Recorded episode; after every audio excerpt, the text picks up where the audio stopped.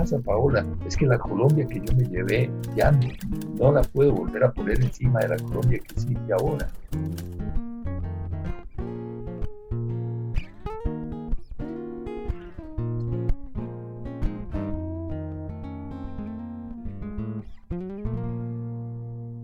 Hoy cerramos la temporada 1 de Recordarte y decidimos hacerlo con la primera historia que produjimos. ¿Por qué?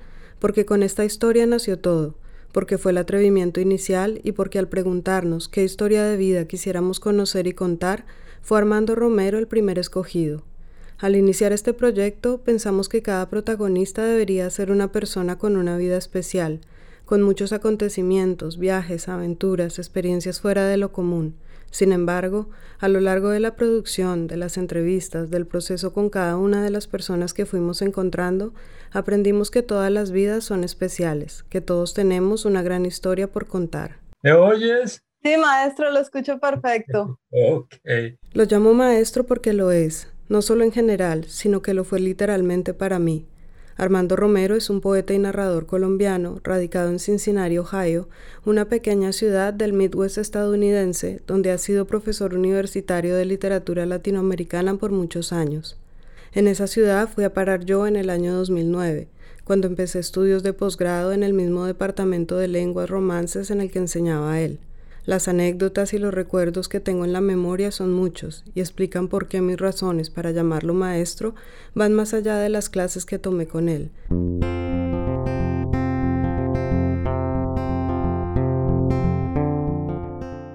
Su casa estaba poblada de libros y vivía allí con su esposa, que es una mujer encantadora y brillante llamada Constanza. También vivían por ese tiempo con una gata salvaje que si la dejaban en el primer piso atacaba a los invitados y con un perro que alguna vez nos sacó corriendo a ladridos porque entramos de improviso y no le gustaban las sorpresas ni los extraños. En el patio de la casa hay un árbol grande, un árbol que según Armando es rebelde y extranjero como él, porque mientras en invierno todos sus congéneres pierden sus hojas y quedan desnudos, este se mantiene verde e intacto aún bajo la nieve. Ese patio junto a ese árbol siempre fue la zona de fumadores en las comidas y fiestas que convocaban él y Constanza, pero esa zona asignada solo duraba hasta las 10 de la noche aproximadamente, cuando una vez la fiesta entraba en calor se declaraba la casa entera como espacio que nos acogía a todos, incluidos los fumadores. A esa casa llegamos una noche Nidia Herrera, editora de este podcast, My Forrest, el creador musical, y yo, justamente las tres personas que hemos estado detrás de toda esta temporada. Por eso esta anécdota me parece especial. Con el calor del vino, Armando nos cuenta que ahora, ya pasado sus 70, le gusta sentarse en el sillón con la luz que entra por la ventana a releer a Proust, a quien según él por fin está entendiendo. Nos dice que el tiempo no se puede comprender hasta que no pasa por uno y lo atraviesa, y que él, ahora con sus años, lo empieza a entender más claro que nunca. De fondo suena Edith Piaf y él con su tableta controla la música. Cuando va a cambiar de canción, mira la pantalla antes de dar clic y le dice, perdón señora Piaf, la dejamos por ahora. Yo me quedo mirándolo encantada de ver cómo todo lo que lo rodea para él es algo vivo, incluso Piaf en su canción. En algún momento nosotros le decimos que debemos irnos ya, pero él saca una botella de vino que trajo de su último viaje a Grecia y nos pregunta, ¿se van a ir sin probar el licor de los dioses? Evidentemente nos quedamos.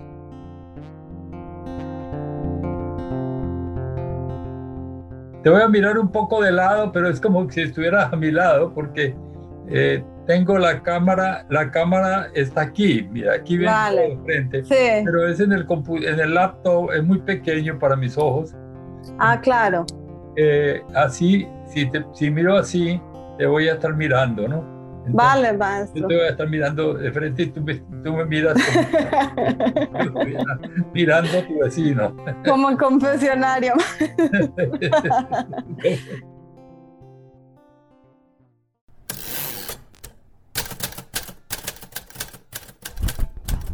Mi nombre es Paola Cadena y esto es Recordarte, un podcast en el que la vida es una historia y la voz el acontecer sonoro de la memoria.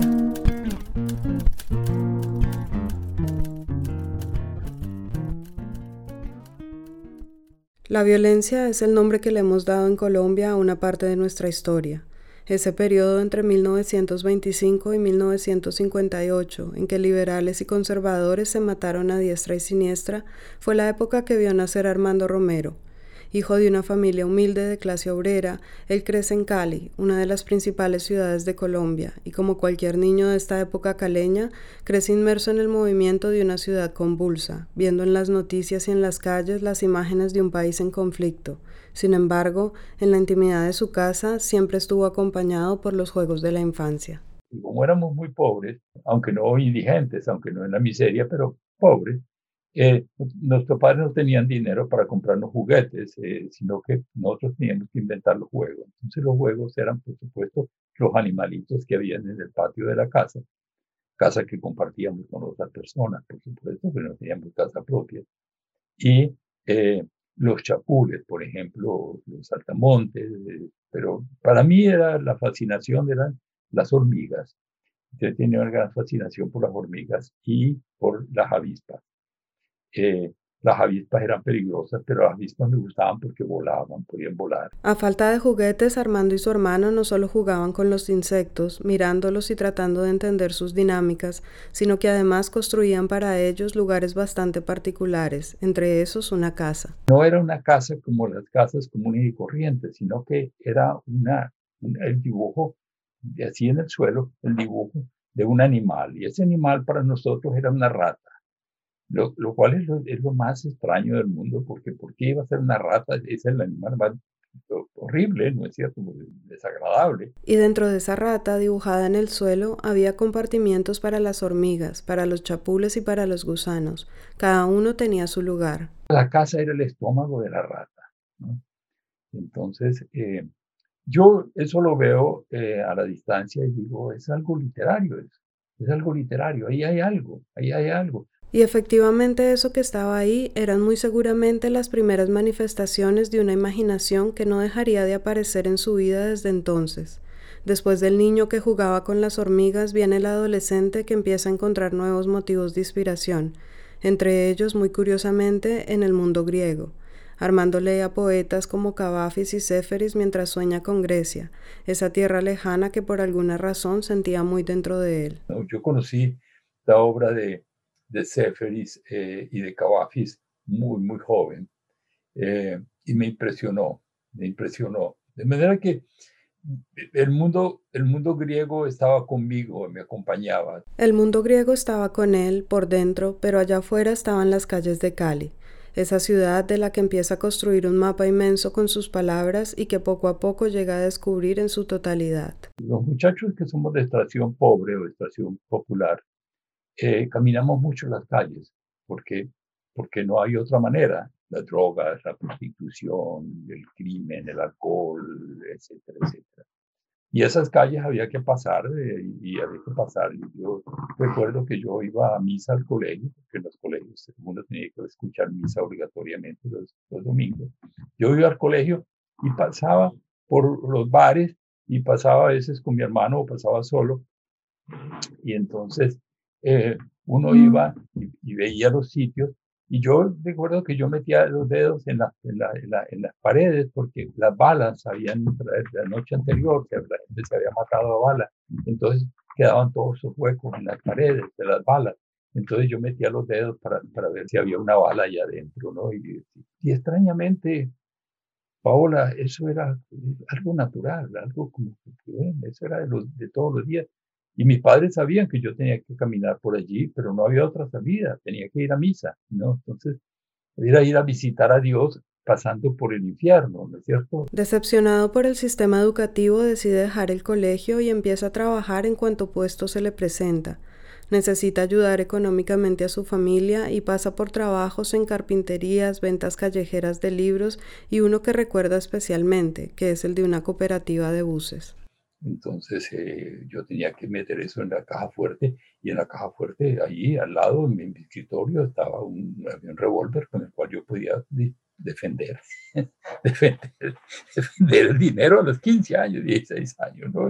Era, era, es Cali, es Colombia, es, es Colombia, es una sensación, la sensación de la, de la violencia como, como alimento cotidiano. También en esta época la imaginación y la escritura seguían haciendo parte importante de su vida.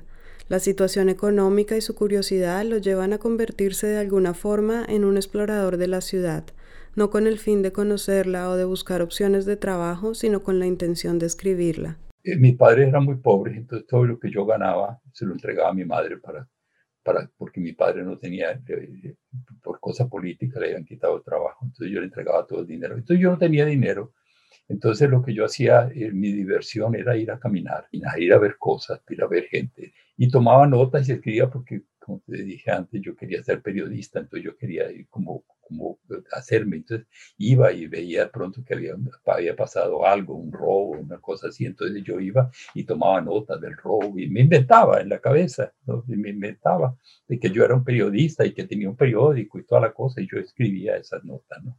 En ese momento en Cali y en toda Colombia está sucediendo algo importante a nivel cultural. Suena la violencia, pero también empiezan a sonar las voces de jóvenes artistas que de alguna manera están cansados de esa realidad que les tocó por patria y quieren rebelarse, despertar a la sociedad conservadora y aletargada que tenía al país en un retraso cultural, creativo y humano. Aparece el nadaísmo en la voz del poeta Gonzalo Arango, que en los años 60 lanza el primer manifiesto y empieza a reclutar poetas y artistas en varias regiones de Colombia. Nombres de la talla de J. Mario Arbeláez o Jaime Jaramillo Escobar, en ese entonces jóvenes poetas, se unen al movimiento y se forma este grupo de artistas rebeldes que organizan eventos públicos que se burlan del Estado, de la religión y la poesía tradicional colombiana, quemando libros, burlando círculos de poder y escandalizando a esa sociedad conservadora y desesperanzada en la que vivían. En vista de que el diablo se durmió sobre sus adormideras, en vista de que la historia es un mito sanguinario, en vista de que el famoso espíritu moderno apesta a intestinos rotos, en vista de todo, los nadaístas resolvemos decir basta a estas sublimes porquerías mi hermano descubre que el periódico El Espectador de Bogotá ha publicado algunas cosas de los nadaístas y en el cual él reconoce el nombre de J. Mario Veláez. Y aquí hay que aclarar que una coincidencia importante fue que el ahora reconocido poeta J. Mario Arbeláez había sido compañero de estudios de su hermano durante la secundaria en un colegio de Cali. Entonces yo compro el periódico y veo las cosas de los nadaístas y allí me encuentro con unos, textos de J. Mario y de Jaime Jaramillo Escobar, que era en ese entonces X504. Y a mí me entusiasma. Es así que el hermano le presenta un día personalmente al poeta J. Mario y es en ese encuentro en que Armando recuerda haberse presentado por primera vez como escritor. J. Mario lo invita a un festival de arte donde estarán muchos de los miembros del nadaísmo, y allí, en una conversación casual con el narrador Roberto Ruiz, se ve cuestionado de frente y sin tapujos por la pregunta, ¿y usted qué hace? Pero yo estaba solo, no, no conocía a nadie. Y entre los, la gente que estaba allí, de pronto empecé a hablar por casualidad con otro muchacho joven, un poquito mayor que yo tal vez, que me, que, me, preguntó, ¿qué haces? Y yo le dije, bueno, yo soy escritor, yo soy, ¿y qué escribes? Ahí tuve que decidir qué, si es que escribía, si era poesía, narrativa, claro, era mejor decir narrativa, porque poesía era como complicado. Entonces yo le dije, no, escribo cuentos. El narrador Roberto Ruiz le presenta a Jaime Jaramillo Escobar, X504, con quien tuvo un particular encuentro que lo llevó a escribir su primer cuento. El poeta le pregunta de nuevo qué hace y él, sin otra salida, vuelve a decir que es narrador, así que X504 lo invita a su casa y le pide que traiga uno de sus cuentos. Digo, ¿qué voy a escribir? Entonces escribo, escribo, digo, ¿qué tal una persona que va subiendo por una escalera y por unas gradas en un edificio? Y entonces siempre sube, va subiendo siempre. Entonces yo empecé a escribir ese cuento que era esa persona que va siempre va subiendo las gradas por ese edificio. Y al, y al final, bueno, al final, cuando llega al final, entonces eh, eh, tiene que seguir subiendo, pero ya no hay más gradas, pero él tiene que seguir subiendo. Entonces, yo ahí terminaba el cuento. En esta época el nadaísmo se convierte en esa plataforma a través de la cual su escritura empieza a existir. Sus primeros textos se publican y su identidad de escritor se reafirma. Podríamos decir que entre tantos designios que tiene la vida, el nadaísmo fue una de esas grandes señales que trazaron una ruta para él. Entonces en el nadaísmo ya hay algo concreto, ya empiezo a publicar, ya hay gente que me lee, yo ya soy escritor. Entonces yo quiero ser escritor. Yo siempre quise ser un escritor. El nadaísmo para mí era una escuela literaria. Pero hay una parte en la cual yo no estoy con el nadaísmo y es la parte, digamos, más beligerante del nadaísmo con respecto a la posición, eh, como las luchas dentro de los campos literarios colombianos. Yo, yo eso lo veo muy claro y no lo critico para nada. Ellos realmente estaban en una lucha eh, que comandaba Gonzalo, ¿no? Pero yo, yo, yo era muy tímido lo sigo siendo hasta en cierta medida, no se, no se pierde nunca, pero siempre quería, quería tener un mundo propio, más bien oculto. Armando no se ve a sí mismo en los actos públicos y beligerantes. Aunque comulgaba con sus ideas y las consideraba necesarias, su personalidad era mucho más reservada. Su propio viaje tenía unos tintes más íntimos y solitarios y su búsqueda apenas empezaba.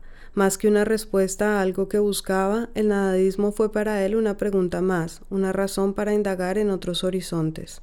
Yo empiezo a sentir una especie, de, soledad, pero también a la vez de una necesidad de ya no estar allí, de no estar en el nadadismo. Y con esa sensación de soledad se despierta en su vida una de las búsquedas más importantes, tal vez la más importante de todas, el viaje. Yo quería viajar, pues yo no tenía dinero, por supuesto, para viajar. Como sucede siempre que algo tiene que pasar, aunque pareciera imposible, la vida encuentra sus formas y el destino parece acomodarse. Su hermano, que ya trabajaba en la ciudad de Bogotá, le regala 50 dólares para su viaje. Entonces yo me puse a pensar y dije, ¿qué hago con 50 dólares?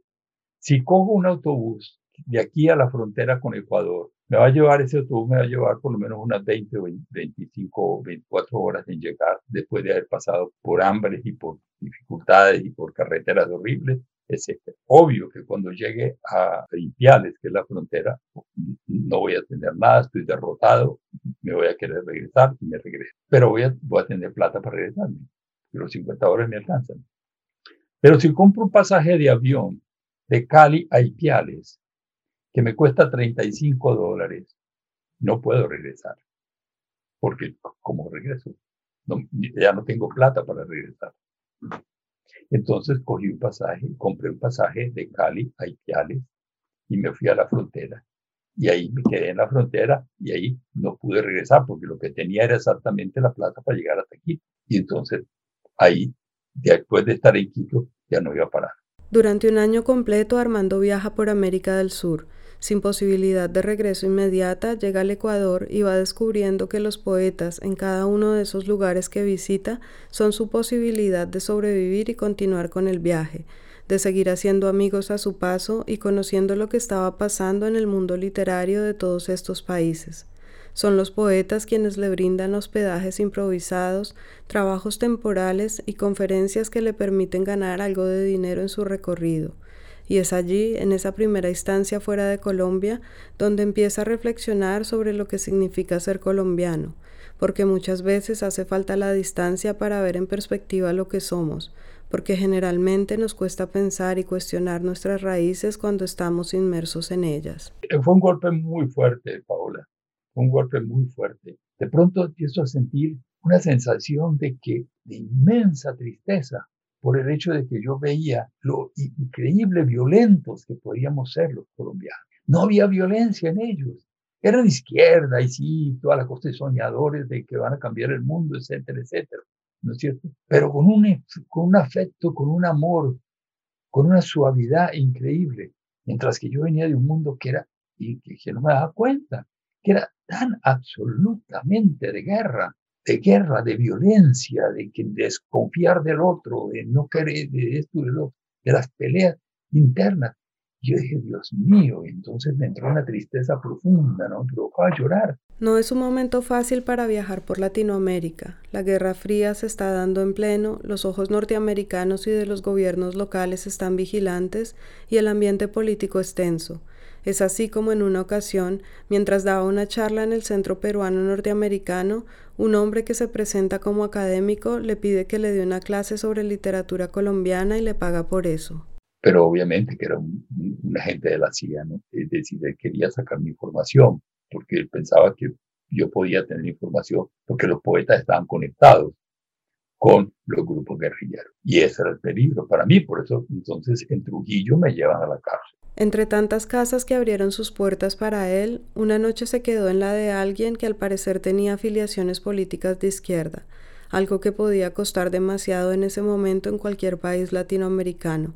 Afortunadamente, el asunto no pasó a mayores y logró escapar de la ciudad sin mayores consecuencias. No pudieron probar nada y como yo había hecho una charla en el Centro Peruano Norteamericano, entonces eso aminoró el hecho. Entonces me dieron Trujillo la cárcel, la, la, la, ciudad por cárcel. Pero claro, yo no tenía ningún aparato para ponerle las piernas a uno, ni nada de esas cosas, sino simplemente no salga de la ciudad. Nosotros lo estamos vigilando. Entonces eh, yo hice una, la charla en el Centro Peruano Norteamericano y, y, y los poetas me ayudaron para nomás terminar la charla, ya yo tenía mis maletas listas y el autobús estaba esperando y entonces yo salí de allí como quien va a dar una vuelta porque había una recepción y había un, hotel que, que hacía el director y entonces salí y, me fui a donde estaba el autobús y comí el autobús para Lima. Se escapó de Trujillo y siguió su viaje por Perú y por Chile, donde conoce y comparte experiencias con una multitud de poetas, pintores y narradores, y donde se encuentra con el famoso Pablo Neruda, con quien tuvo una anécdota particular y de clara naturaleza nadaísta que narra en su texto Walking Around Pablo Neruda. El poeta, casi sin mirarnos, protocolariamente, estiró su mano para saludarme, pero yo, respondiendo con sangre fría y viejo odio tropical, lo dejé con la mano extendida. Neruda, que percibió bien el gesto, retiró su mano con calma y seguro de sí, siguió adelante, con la sonrisa de quien había pasado por peores afrentas y por muchos muchachos malcriados como yo.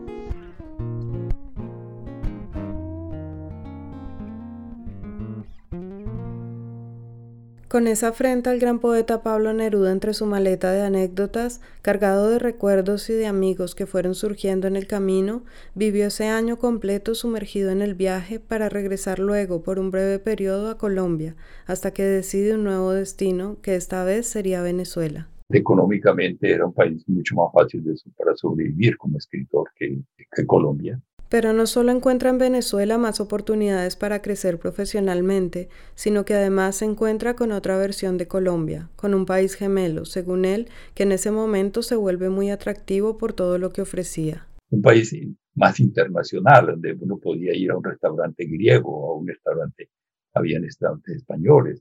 Eh, en Colombia estábamos encerrados en nosotros mismos. Después del hecho de que es la otra Colombia, porque prácticamente irse a Venezuela no es exilio, nunca es un exilio. Venezuela es otra Colombia. Lo que pasa es que como irse a, Barranquilla, al Caribe, claro, se llaman venezolanos, pero eso es lo mismo. Como, tal vez, tal vez somos más extranjeros en Cartagena que en Caracas.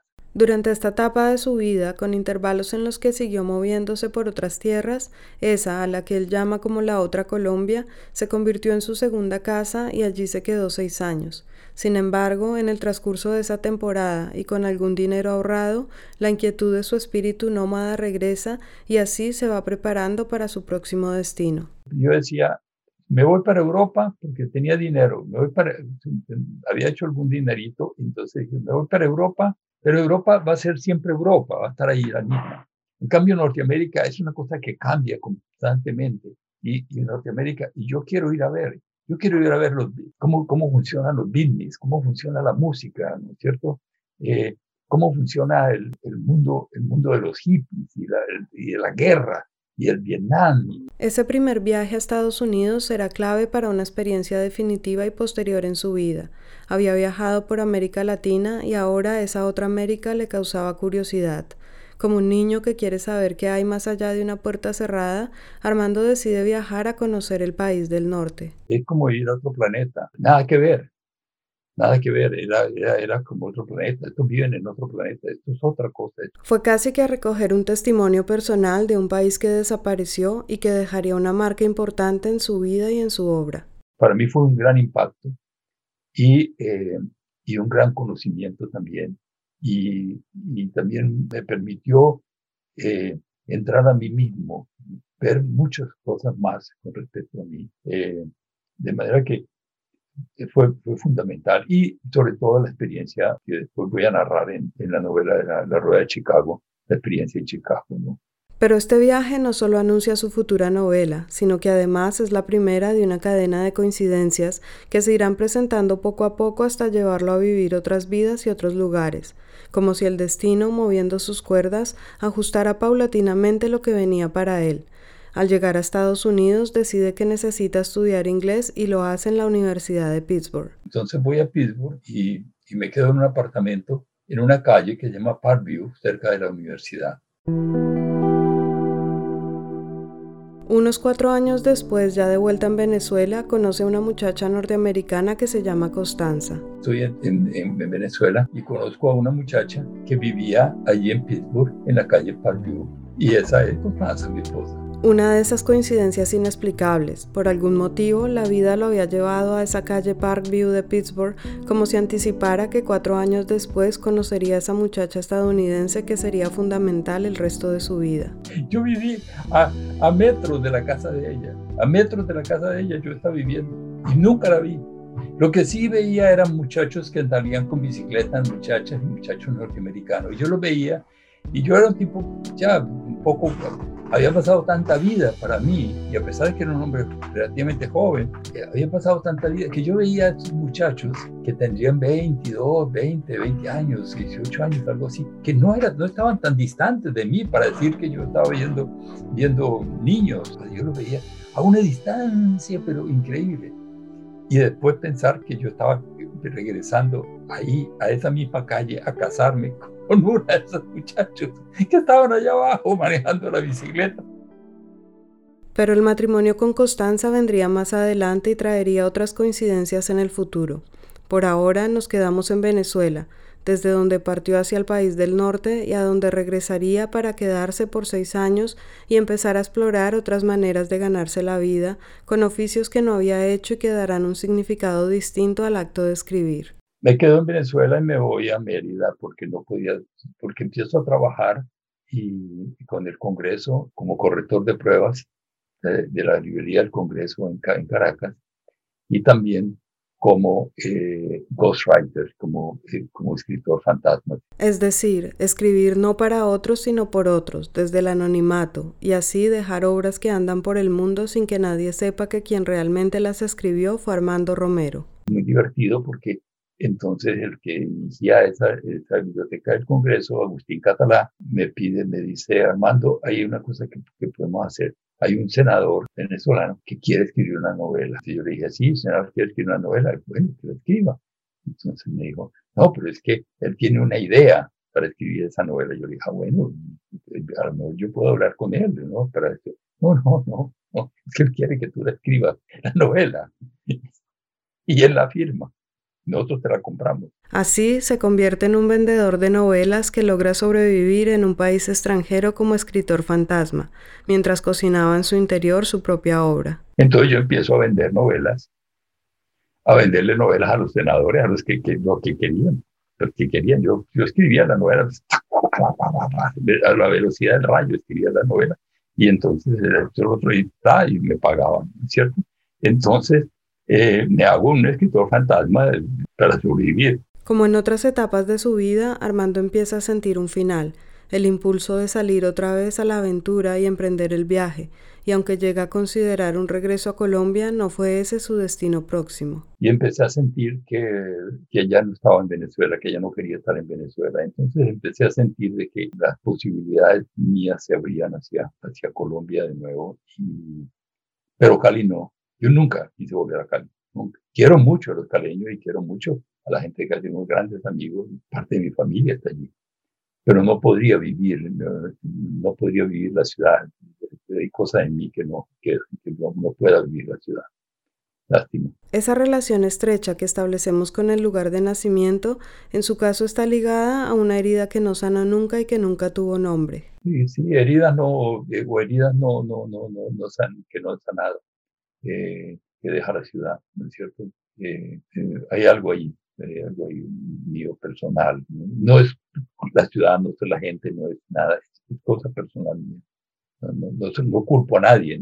Y mientras la idea de regresar a Colombia se hacía menos llamativa para él, Estados Unidos aparecía nuevamente como opción. Su paso por la Universidad de Pittsburgh años atrás había dejado la posibilidad de regresar a iniciar un doctorado, y aunque en ese momento no lo acepta, después de conocer a Constanza, su futura esposa, decide considerarlo. Finalmente, después de sopesar las condiciones, viaja, ahora con una intención más definitiva, a los Estados Unidos. Cuando yo quise volver, porque Constanza era de Pittsburgh y quise regresar, las puertas estaban abiertas. De manera que de regresar a Pittsburgh y eso fue, eso, cambió mi vida. El Armando andariego de trabajos variados e inconstantes se descubre en una nueva faceta que cambiará definitivamente su forma de vivir. Empieza el doctorado en literatura y con él alcanza esa estabilidad que hasta entonces había sido una palabra tan ajena para él. Se introduce en el mundo de la academia y como era de esperarse, esa transición no será fácil. Sí, es como, como, como cuando se doma un caballo. ¿Te das cuenta? Es decir, tú has visto cuando se doma un caballo, siempre llega dando brincos y saltos y todo. Bueno, así yo llegué a Pittsburgh, dando brincos, ¿no? Dando brincos. Eh, fue un proceso de, domarme a mí mismo. Yo sabía que yo tenía que domarme a mí mismo y no iba a ser fácil, porque yo, yo había, estado por muchísimos años, había estado en un mundo completamente, completamente sin ninguna, sin ninguna, sujetado por nada y la academia, hay, hay cosas que lo sujetan a uno en la academia, en el matrimonio también, en la pareja, en, en la vida lo sujetan. Y yo sabía que yo tenía que hacerlo. Aunque domar un potro podría verse como quitarle su ímpetu, Armando tiene conciencia de que el momento de un cambio era este e inicia el proceso asumiéndolo de una manera muy diferente. Mucha gente dirá, bueno, qué, qué horror, ¿no es cierto? No, no es horror, porque hay que volver otra vez atrás. Ahora, yo quería ser un escritor y yo descubrí también que esa era la oportunidad, no solamente de vivir la vida, que, que yo no tuviera la, la inmensa desazón de que no sabía para dónde, de la brújula para dónde iba, sino que ahora podía lograr, si luchaba lo suficiente, podía lograr el tiempo necesario para poder escribir lo que yo quería que escribir, que no, no, no, de la otra manera no lo hubiera podido lograr, que eh, en el camino, es maravilloso el camino, pero en el camino no lo hubiera podido lograr, porque no hay un sitio donde, donde sentarse, ¿entienden? No, no, hay un sitio. Yo lo que buscaba era un sitio donde poder sentarme a escribir. Y este proceso no solo tuvo que ver con su ingreso al mundo de la academia, sino que además contó con otros matices fundamentales que completaron la transformación y que le dieron algo que hace mucho no tenía. Que era el mundo de la familia, ¿no? La belleza de tener hijos. ¿no? cuando nació mi hijo, yo recuerdo que yo me sentía transformado, me veía hacia adentro y era otra persona. Bueno, ahora, empiezo a ser otro. Era otra persona y a la vez era él mismo. Su vida estaba ahora inmersa en una circunstancia inédita. A pesar de que ya estaba establecido y de alguna manera comprometido con la academia, nunca se consideró a sí mismo un académico en todo el sentido de la palabra. Para la academia yo no era la persona ideal, porque yo no soy un académico. Hay otros profesores que son académicos toda la vida. Yo no soy un académico de toda la vida. Yo soy un académico recién llegado y además metido ahí para hacer otra cosa. Como un agente extraño y con intenciones secretas, se camufla en el ordenado y sistémico mundo de la universidad, sin renegar de ello, pero con la conciencia clara de que siempre ha sido y será, por encima de todas las cosas, un escritor esa personalidad irreverente, la misma que lo había llevado años atrás a dejar a Pablo Neruda con la mano extendida, no había desaparecido en el ahora profesor universitario. Simplemente se camuflaba en ocasiones y de repente, en otras, salía muy campante a relucir y a divertirse. Sin embargo, sabe él que si quiere conseguir la estabilidad y las condiciones para dedicarse tranquilamente a la escritura, debe luchar en contra de su propia naturaleza y jugar también en muchos aspectos el juego del sistema académico. Es abrirse en la academia y entonces ser más que todo lo demás. Por dos razones. Una por latinoamericano y la otra por poeta y por escritor. Pero entonces yo yo dije, la única manera es que yo tengo que ser más que todos los otros profesores. Entonces, durante años publiqué y asistía a conferencias más que todos los otros profesores juntos. Si yo publicaba cinco artículos de crítica en el año y todos los otros publicaban tres. Yo iba a, cinco conferencias y, los otros iban a cuatro. Entonces me ganaba los merit races, los, los aumentos de mérito, me los ganaba todos, siempre, siempre me los ganaba, lo cual también me servía para mejorar mi salario, pero me apuntalaba, pero me odiaban mucho. Y lo odiaban porque la figura del poeta no era precisamente la figura más grata en un departamento de lenguas dentro de la Universidad Norteamericana no por lo menos como parte de un equipo de investigadores académicos que abordan la literatura desde perspectivas más objetivas y críticas. Sin embargo, Armando, con la experiencia de vida que ya tenía con él, con la tropa de poetas amigos que dejó regada por América Latina, entra al recinto académico a provocar una invasión. Como dijo uno de los profesores, me dijo, aquí los, poetas no tienen nada que hacer en esta, en esta universidad. En este departamento los poetas no tienen nada que hacer. Entonces yo puse a Gonzalo Rojas, invité a Gonzalo Rojas y lo puse ahí. Y entonces Gonzalo Rojas estaba alabado por la universidad, por el departamento de inglés, porque ya era un poeta famoso. Y los norteamericanos vinieron a oír a Gonzalo Rojas. No queremos narradores, entonces puse a Álvaro Mutis. ¿entiendes? Entonces, invitar a Álvaro Muti y empecé a invitar, a invitar y a llenar. Llegó a invitar entre 50 y 60 escritores a las universidades norteamericanas, abriendo un espacio para que estudiantes y profesores tuvieran un contacto directo con los creadores, para que la figura del escritor recibiera su lugar, un lugar por el que siempre de alguna manera ha tenido que luchar. Inauguró un espacio para la poesía viva en un sistema donde antes no lo tenía. Yo fui testigo y beneficiaria de ese espacio. Gracias a su empecinada tarea de llevar los poetas al salón de clase, tuve la oportunidad de compartir con seres y escritores maravillosos que llegaban de Chile, Brasil, Colombia, de toda Latinoamérica a ser parte de la clase que Armando ofrecía unas clases donde los 15 minutos de descanso se acompañaban de una copa de vino para todos los asistentes y donde yo ocasionalmente le compartía uno de los que él llamaba cigarrillos vitamínicos porque eran armados a mano y con tabaco orgánico. Hago trabajo para todos los poetas, ¿cierto? Pero eso también es un juego, también en cierta medida, porque eso me, da, me va dando la solidez para pasar de, de una asistente profesor, de una profesora asistente a un profesor asociado y después a un profesor de tiempo completo y después ganar el título de Charles Staff Profesor. Entonces, en ese proceso, Paola, yo empiezo a conseguir una liberación. Una liberación que se da gracias a sus ascensos en el sistema académico norteamericano donde una vez se alcanza el rango de profesor de tiempo completo o full professor, se adquiere una estabilidad casi inquebrantable y una ruptura con muchas obligaciones académicas y burocráticas que antes eran ineludibles. Una liberación que es para Armando una forma de retorno, un volver a una vida más cercana a la de antes, pero ahora bajo otras circunstancias que abren ampliamente las fronteras. Y empiezo a dejar de ir entonces no voy sino a, reuniones internacionales. Entonces dejo de la Academia Norteamericana. Abandono la Academia Norteamericana en el sentido de, de presencia en la Academia Norteamericana y me voy a la Academia Internacional. ¿Por qué? Porque la Academia Internacional significa volver a regresar a los viajes, volver a, ahora utilizar la plata de la universidad para yo seguir viajando y entonces descubrir otros mundos. Y entre esos descubrimientos viene entonces finalmente Europa. El destino que se propuso hace años llega con Italia, España, Alemania y sobre todo Grecia, la tierra que desde niño soñaba y sentía como propia. Y aquí hay que mencionar que esas coincidencias que rodearon el inicio de su relación con Constanza no solo se quedaron en esa calle Parkview de la ciudad de Pittsburgh, sino que además, y tal vez más significativamente, resultó que esa mujer de la cual se enamoró y que es hoy su esposa y la madre de sus hijos, es también una mujer de ascendencia griega, con toda una familia que un día los esperaría en la isla de Icaria.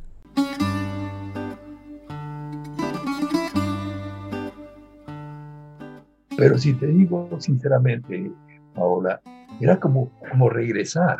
Yo ya había estado ahí. Yo ya había estado. Es decir, mi imaginación había funcionado tanto dentro del mundo griego que, que, que yo ya había estado en el Pireo. Yo había estado allí, pero ahora estaba.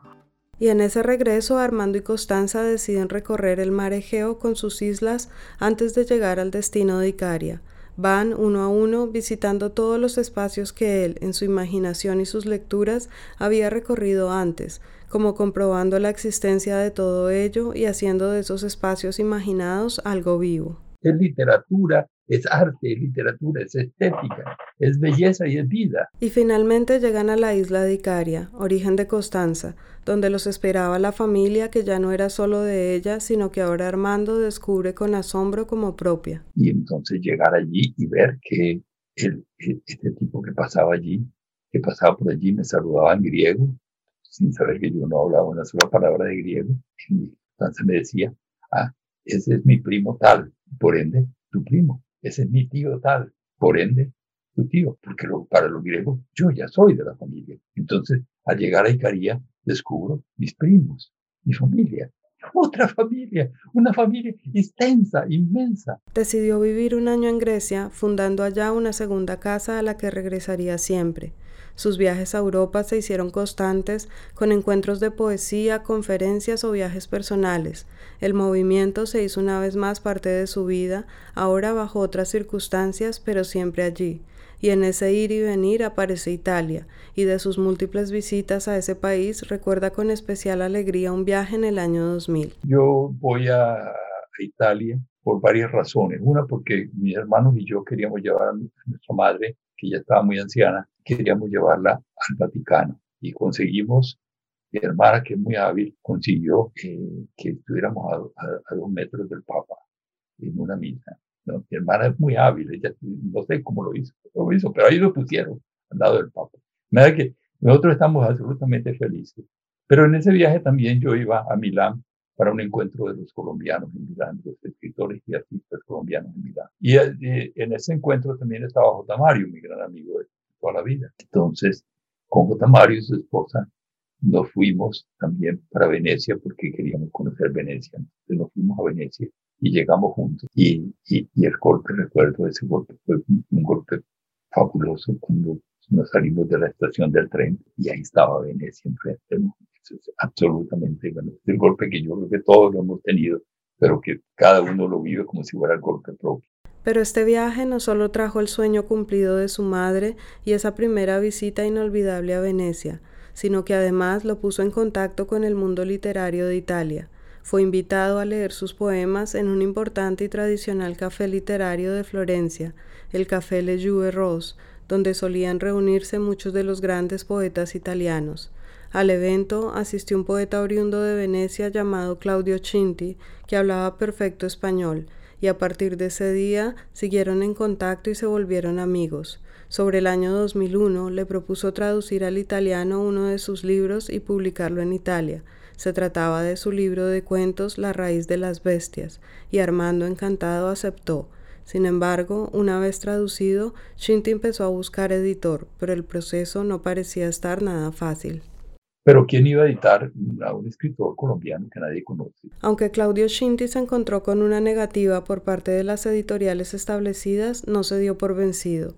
Él quería ver una obra de Armando publicada en italiano y lo sorprendió con una decisión que ningún escritor se espera. Me dijo que si yo le daba autorización y no cobraba los derechos de autor, él lo editaba. Entonces yo le dije, ¿pero dónde? No, como no, nosotros vamos a fundar una editorial, vamos a hacer una editorial de poetas aquí en Venecia, vamos a fundar una editorial para editar tu libro. ¿eh? Es muy lindo, ¿no? Me parece un sueño. Yo quería coger el avión inmediatamente para ir a darle un abrazo, ¿no? porque ¿cómo es posible que, que, esos poetas allá en Venecia, cuenta?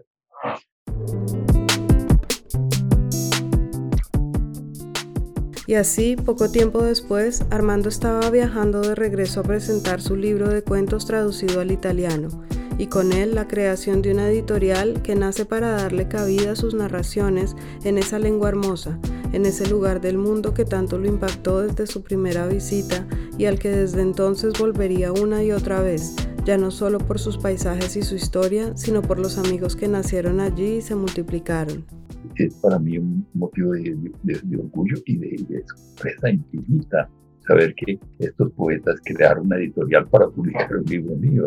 Como este, los logros fueron llegando uno por uno a lo largo de su vida.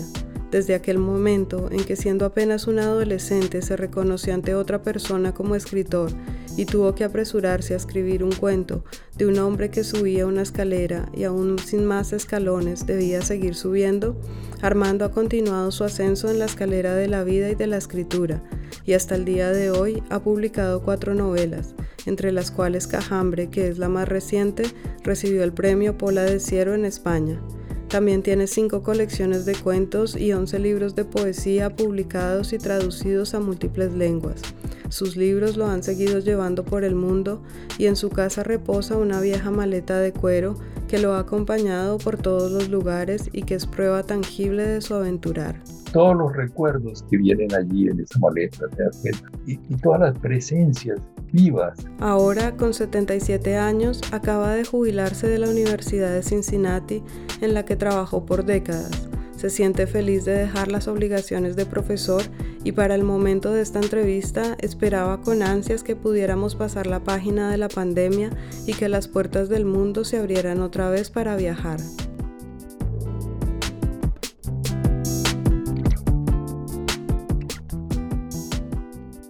Igual que esa maleta roída por el tiempo, este episodio pretende ser un testimonio de su vida, un espacio para que su caja de historias no se quede en silencio y sin contarse a sí misma. Yo me fui de Cincinnati hace cinco años, pero hace poco estuve unos días de visita allí y vi al maestro una mañana en que nos vimos para desayunar. Mientras comíamos y charlábamos en el restaurante, sacó uno de sus libros que traía para regalarme y le pedí que me leyera un poema, que quería escucharlo en su voz. Él aceptó y me leyó este que dejaré aquí. Yo, después de escucharlo, me quedé con esa sensación tan particular que está a medio camino entre la tristeza, la nostalgia, el júbilo y el asombro. Esa sensación indescriptible que todos tenemos algún momento cuando nos enfrentamos a la belleza en cualquiera de sus formas.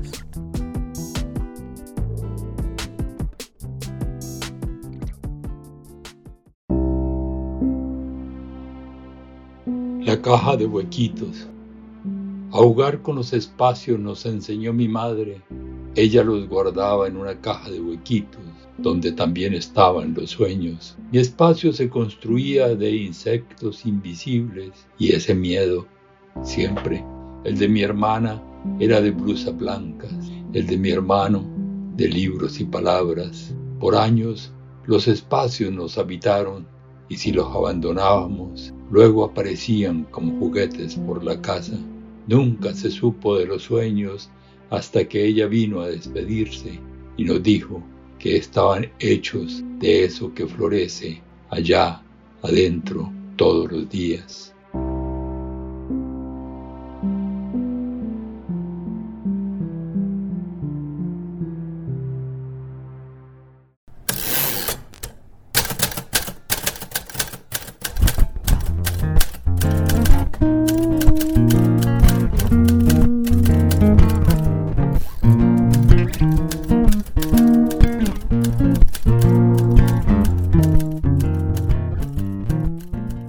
Así terminamos este episodio de Recordarte y nuestra primera temporada, un espacio donde celebramos la osadía de vivir y el necesario valor de contarlo.